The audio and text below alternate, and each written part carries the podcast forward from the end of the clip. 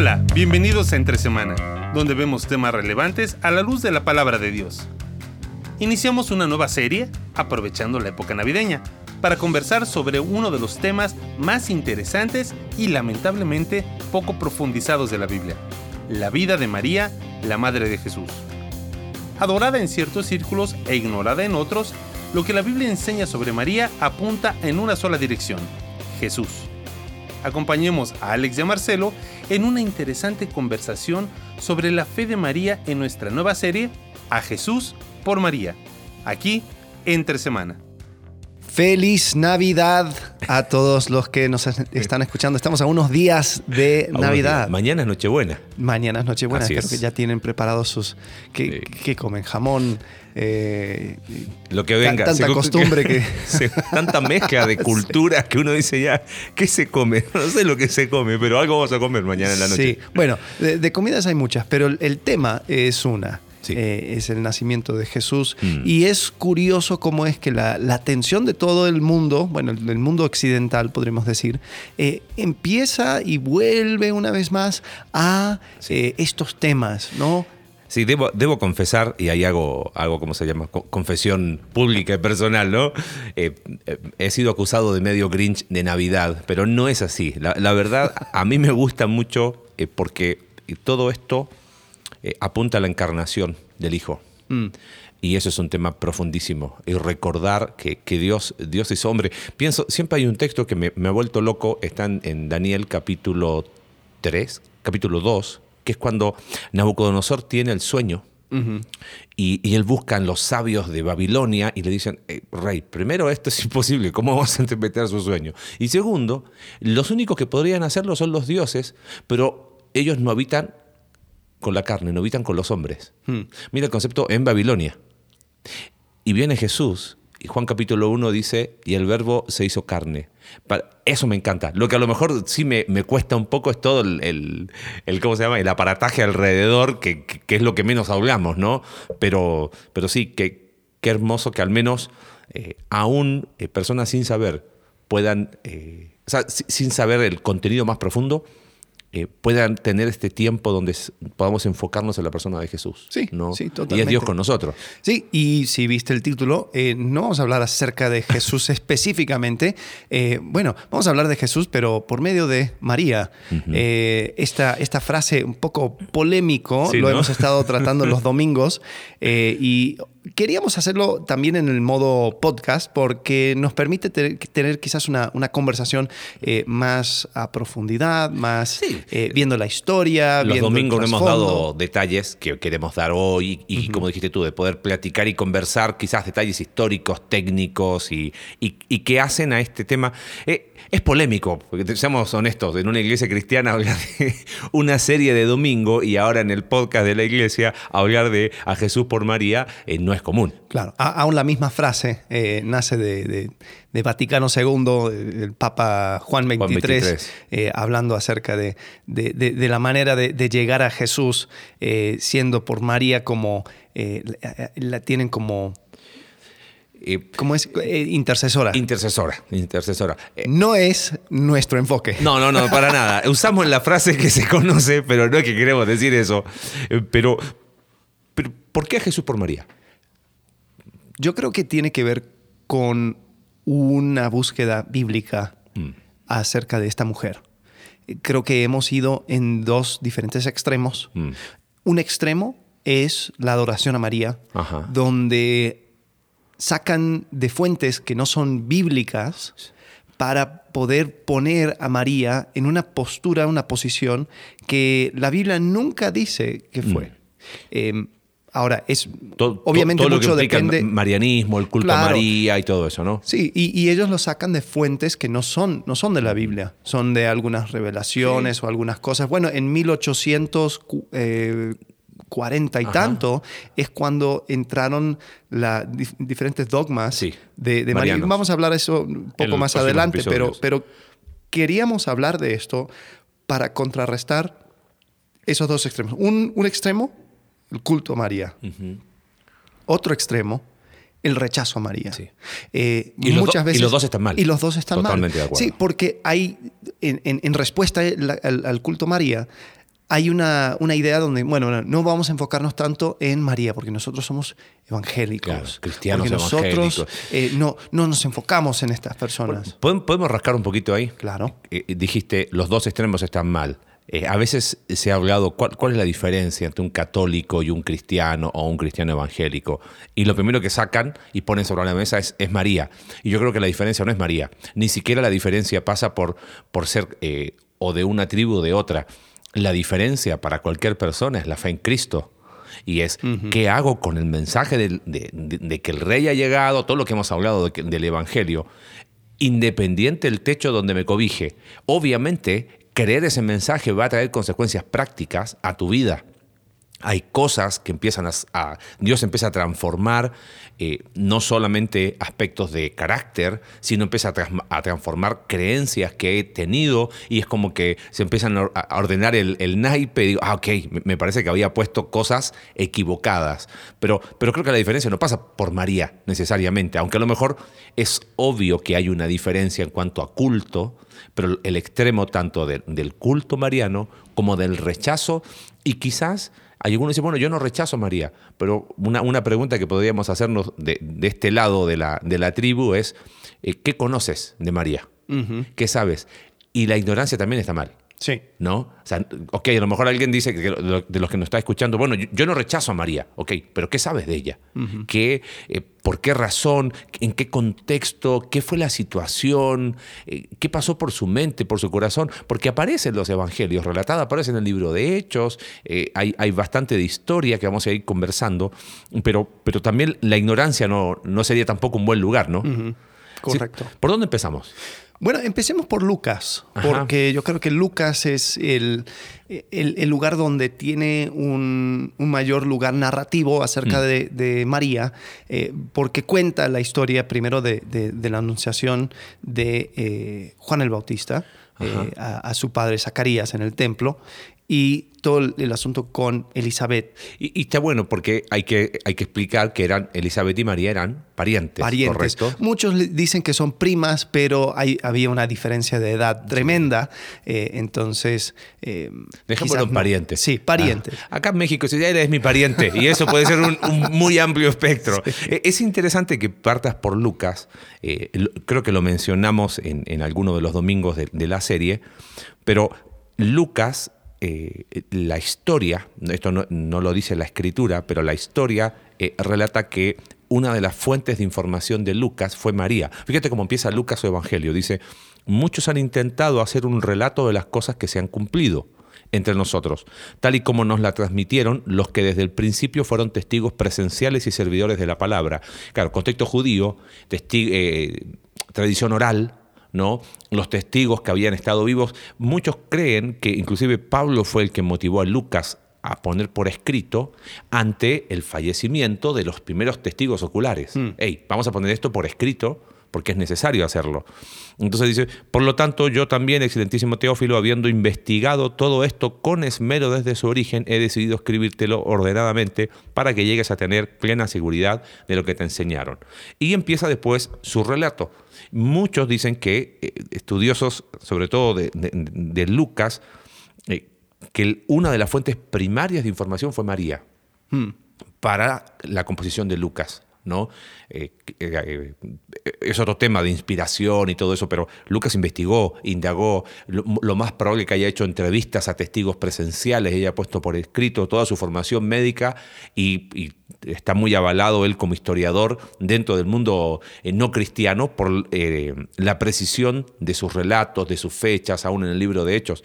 Pero lo más probable es que una de sus fuentes primarias haya sido María. Y cuadra porque... Por el reto, ¿no? Claro, y cuando Jesús eh, ya, como dice, cuando está sobre la cruz, entrega a su madre eh, a, Juan. Entonces, la tradición tiene a Juan siempre eh, cuidando de María hasta el día de su muerte. Y, cuando em, Juan muere, o, más bien tienen a, María yendo a Éfeso. Entonces ahí es donde Éfeso es el lugar piensan que era su casa, que vivía sus últimos días. entonces ¿Pablo lo habrá conocido? Bueno, ya vamos a... claro, pero era Éfeso, o sea, era un lugar, ¿dónde estaba? Donde estaba Pablo, hizo ministerio, estuvo ahí, eh, lo más probable es que Lucas, como parte de su equipo de trabajo, haya pasado por ahí innumerables veces. Sí, definitivamente. Pero eh, si vamos, a los comienzos, eh, algo interesante sucede en, Lucas y es un relato milagroso. Mm. Hay, hay, algo que, sucede donde un, un, ángel, pero no cualquier ángel, el ángel Gabriel, eh, que era, a ver, Arcángel.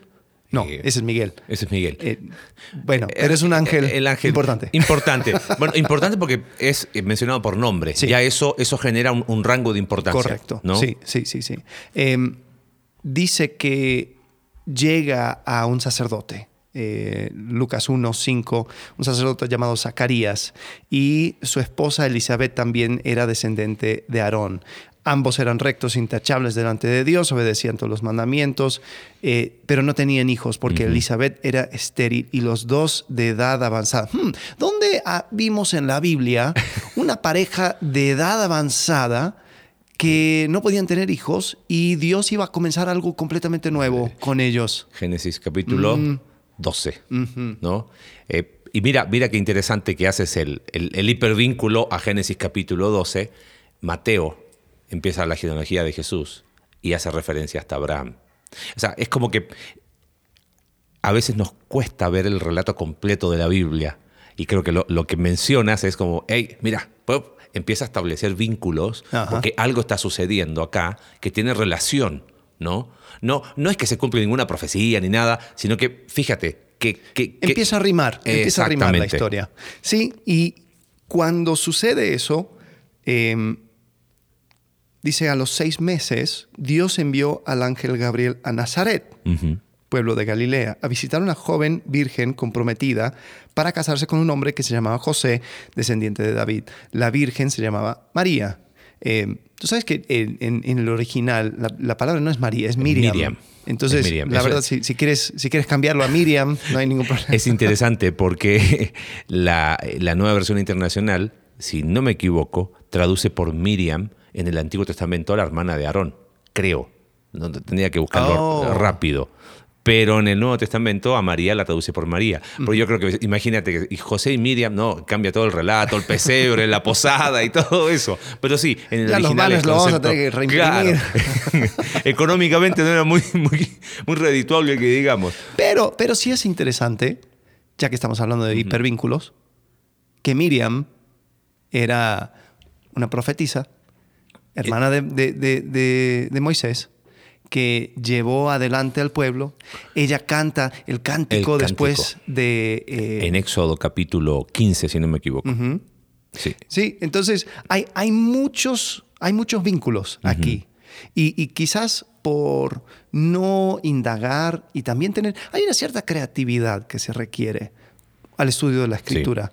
Porque los escritores, ellos fueron poniendo, eh, no sé cómo se llama en español, los, los, los easter eggs. Ahí cuando uno ve una película y dice, ah, no, si ves en escena 34, minuto 2, eh, vas a ver que atrás hay un dinosaurio. Y el dinosaurio era de la otra película de Pixar. es más, las películas de Pixar todas hacen todas eso. Hacen eso. Intencionalmente lo hacen. Sí, sí, sí. y y la Biblia hace eso también. Entonces va metiendo cosas y uno tiene que tener una cierta creatividad al notar y apreciar esas cosas. Pero bueno, ahí es donde eh, Gabriel anuncia lo que va a suceder. Sí, y, podemos dejar en pausa eso porque es interesante que cómo Lucas intercala el relato entre de, eh, Zacarías y Elizabeth con su hijo Juan el Bautista, con José María y Jesús, y va intercalando, ¿no? Eh, podemos volver a, eh, Zacarías y, Elizabeth, porque después de explicar el, relato en el capítulo 1, que, que, Zacarías dice, esto no puede ser, y por la incredulidad él queda, él queda mudo hasta que nace, ¿no? Algo, algo genera en el pueblo ¿Por qué? Porque fíjate, el versículo 21 de Lucas dice, se, se, extrañaba que demorara tanto en el santuario y cuando por fin salió no podía hablarles, así que se dieron cuenta que allí había tenido una visión. O sea, algo está sucediendo. ¿ok?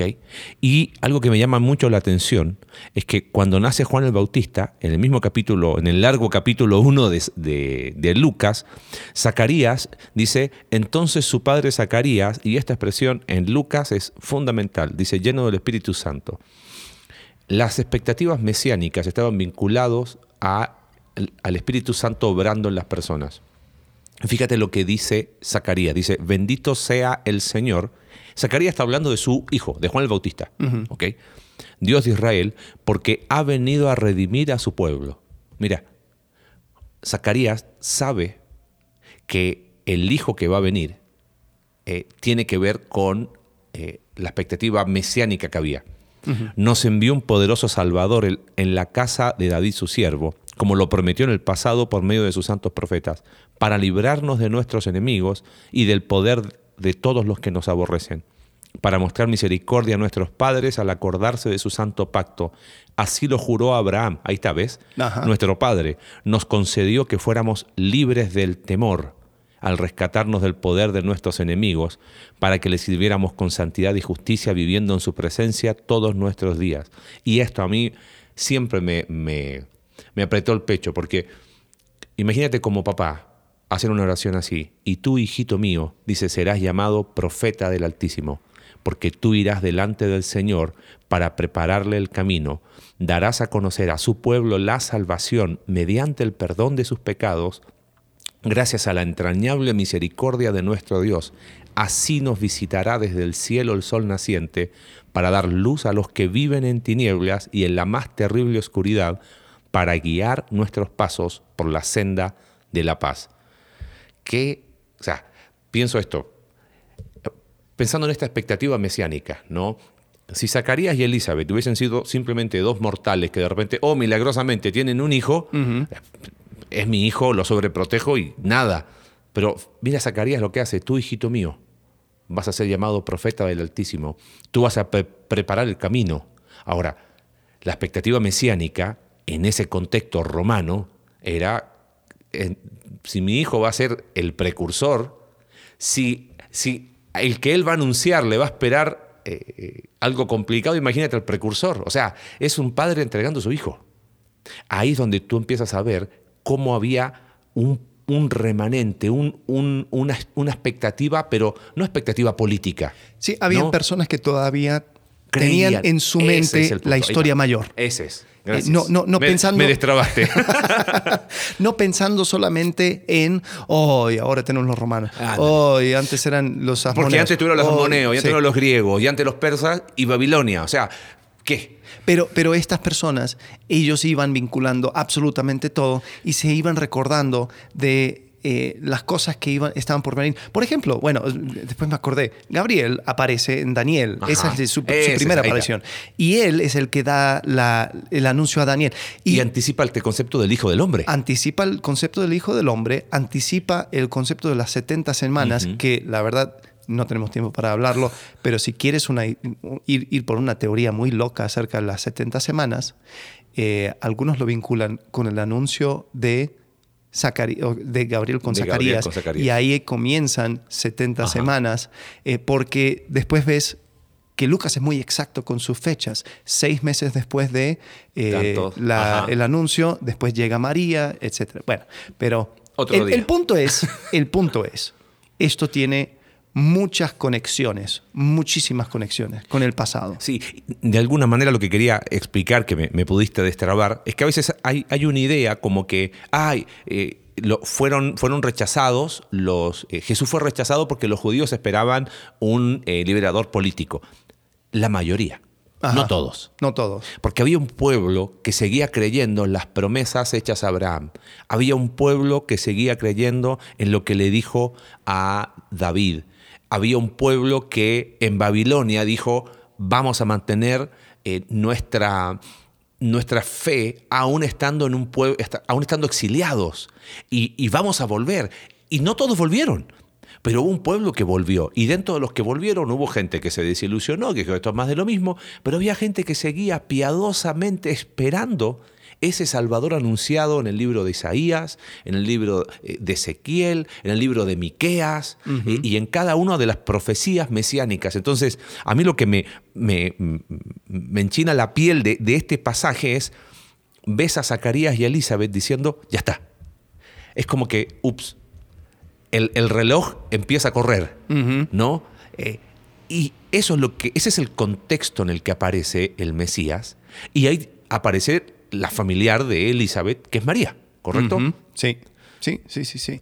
Em, y cuando vemos el, anuncio de Gabriel a María, eh, él comienza, dice, te saludo, ave. Tú que has recibido el favor de Dios, el Señor está contigo. Eh, bueno, lo, digo porque muchas veces nos olvidamos de los vínculos también bíblicos con, las cosas eh, que, suenan un poco católicos, pero, Ave María es en en latín. En latín. Eh, te saludo, María. Te saludo, María. no, tiene, no, era nada del otro mundo. Es la, el, anuncio. Y dice, em, ante estas palabras, María se perturbó y se preguntaba, ¿qué podría significar este saludo? No tengas miedo, María. Dios te ha mm. concedido su favor, le dijo el ángel. Quedarás encinta y darás a luz un hijo, y tú le pondrás por nombre Jesús. Él será un gran hombre, y lo llamarán Hijo del Altísimo Dios el Señor le dará el trono de su padre David y reinará sobre el pueblo de Jacob para siempre. Su reino no tendrá fin.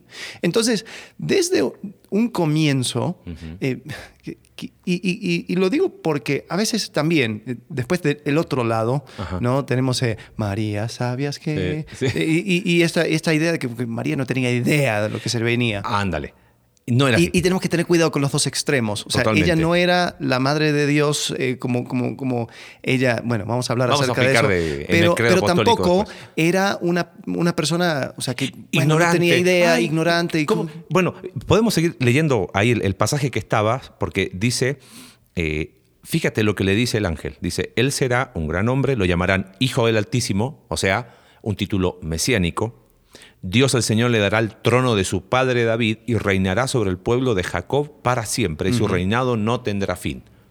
Ok. Versículo 34, quiero, quiero ir, jugar un poquito. No entiendo de qué me estás hablando. No dice eso, María. ¿Entiendes? No dice, oye, ¿me puedes explicar a qué te refieres? ¿Por qué no sé qué, qué es eso de que va a reinar? Personalmente creo que la pregunta de María demuestra dos cosas. Ella dice, ¿cómo podrá suceder esto? ¿Qué esto? Puesto que soy virgen. O sea, ¿cómo voy a tener un hijo eh, que va a cumplir todo eso? Porque yo estoy estaba, eh, lo hablamos creo que el año pasado, en esta misma fecha, si no lo podemos explicar rápido, Mateo capítulo 1 explica que José y María estaban en, esta etapa llamada desposorio, ah, o sea, estaban legalmente casados, pero no estaban viviendo juntos. No es el noviazgo que nosotros vemos eh, hoy, que, hoy tengo novio y lo coloco en Facebook y a los dos días no tengo novio, no. Desposorio era, el, era un matrimonio, simplemente que era el tiempo en el cual él eh, preparaba la casa, preparaba todo. Entonces su esposa estaba desposada, pero no convivían, por lo tanto no había eh, intimidad sexual. Entonces lo que pregunta María es cómo va a suceder, porque yo estoy desposada, pero no dice, no entiendo lo que, explícame de qué estás hablando. Sí, sí, sí. O sea, por ahí va, ¿entiendes? porque había una esperanza. Claro. Se, sabía que iba a llegar una persona cuyo reino no tendrá fin. Eh, lo mismo, o sea, y, quienes lo creían, ese pueblo piadoso. Ajá. Entonces, es eh, eh, que lo recién lo mencionaste, hay como una idea, y, espero no, no ser mal interpretado, bueno, no sería, no sería, exactamente. Hay como una idea de que María, viste, pobrecita, casi, casi como, como que ella no entendió nada. No, no, no, espérame. Era una jovencita, judía, piadosa, llena de fe, porque creyó en el mensaje del ángel y su pregunta no tiene que ver con, con el contenido del mensaje, sino cómo va a suceder esto que tú me estás diciendo, que yo lo creo, ¿no? Y vinculado con lo que sucedía con Elizabeth, imagino que la mente, ahí sí es especulación, la mente de María empezó a correr más rápido, ¿no? De lo, algo está pasando aquí, ¿no? Sí, y creo que cuando vemos esto, entendemos que la, base fue puesta y, Gabriel eh, no, no escondió nada. Eh, y, y él dice, el Espíritu Santo vendrá sobre ti, el poder del Altísimo te cubrirá con su sombra, eh, así que al santo niño que van a nacer lo llamarán Hijo de Dios. Vamos a tomar eso próximo episodio para hablar de concepción virginal y todo eso, nacimiento Sí, virginal. sí, sí, sí. Pero quiero que eh, notes en, el 36, dice, Mm. también tu parienta Elizabeth va a tener un, un hijo en su vejez. De hecho, la que decían que era estéril ya está en el sexto mes de embarazo. Porque para Dios no hay nada imposible. Entonces, hay dos cosas que Mm. están sucediendo. Una mujer que ya era demasiado viejo para, vieja para tener hijos, está, va a tener un hijo. Eh, a- a- ecos de Abraham y Sara. Eh, ahora está esta jovencita eh, de- demasiado, eh, Demasiado pronto, joven, claro, o no- joven, pero, pero antes de tiempo Ajá. teniendo un hijo. También algo milagroso. Entonces hay estos milagros que están sucediendo a la misma vez para dar tes- testimonio de que algo diferente está sucediendo. de que esas expectativas mesiánicas se están cumpliendo. Y, y fíjate lo que, lo que sigue diciendo Lucas, que relata, que, que dijo el ángel, ¿no? Dice, porque para Dios no hay nada imposible. O sea, es como que te das cuenta, María, de lo que está pasando, que, que Dios está, está obrando, hay algo, está, están sucediendo cosas. Sí, ¿no? sí, sí, sí. Y tú eres parte de esto. Correcto. Y yo, yo creo que hay algo también interesante eh, con lo que viene. Porque de- después eh, Lucas relata de que María va y visita a Elizabeth y hay un cántico, ¿no? El- lo que también en latín se conoce el Magnificat, que, que también es simplemente la primera palabra Ajá. en ese cántico, que es eh, eh, magnifica, mi, mi alma glorifica al Señor en, en la NBI. Y ella habla acerca de eh, lo que significa el hecho de que ella va a tener un hijo. Eh, María, eh, digo, perdón, eh, Elizabeth también entendía muy bien. Dice cuando, cuando llega, dice versículo 23, pero ¿cómo es esto que la madre de mi Señor Hmm. venga a verme? Parece que en esta familia había un- una expectativa mesiánica muy fuerte Sí. y ellos sabían atar todos los hilos. Y María era parte de esa, de, de- de esa tradición familiar. Porque cuando ella eh, habla, el cántico de María suena muchísimo al cántico de Ana Hmm. en Primera de Samuel. Ella comienza diciendo, mi alma glorifica al Señor y mi espíritu se regocija en Dios mi Salvador.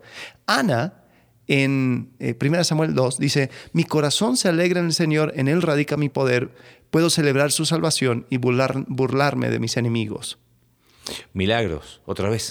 Y ahí está el hipervínculo, ¿no? El hipervínculo también, eh, 1 Samuel, a ver si, corrígeme si estoy mal, termina con la coronación de David.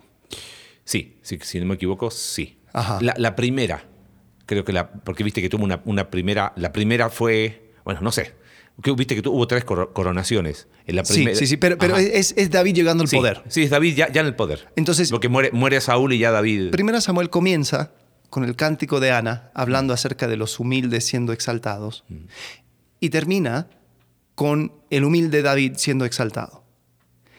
Lucas comienza con el cántico de María, hablando también de los humildes siendo exaltados, versículo 30, eh, 52, de sus tronos derrocó a los poderosos mientras que ha exaltado a los humildes. Ahí, otra vez. Y termina con la exaltación de Jesucristo.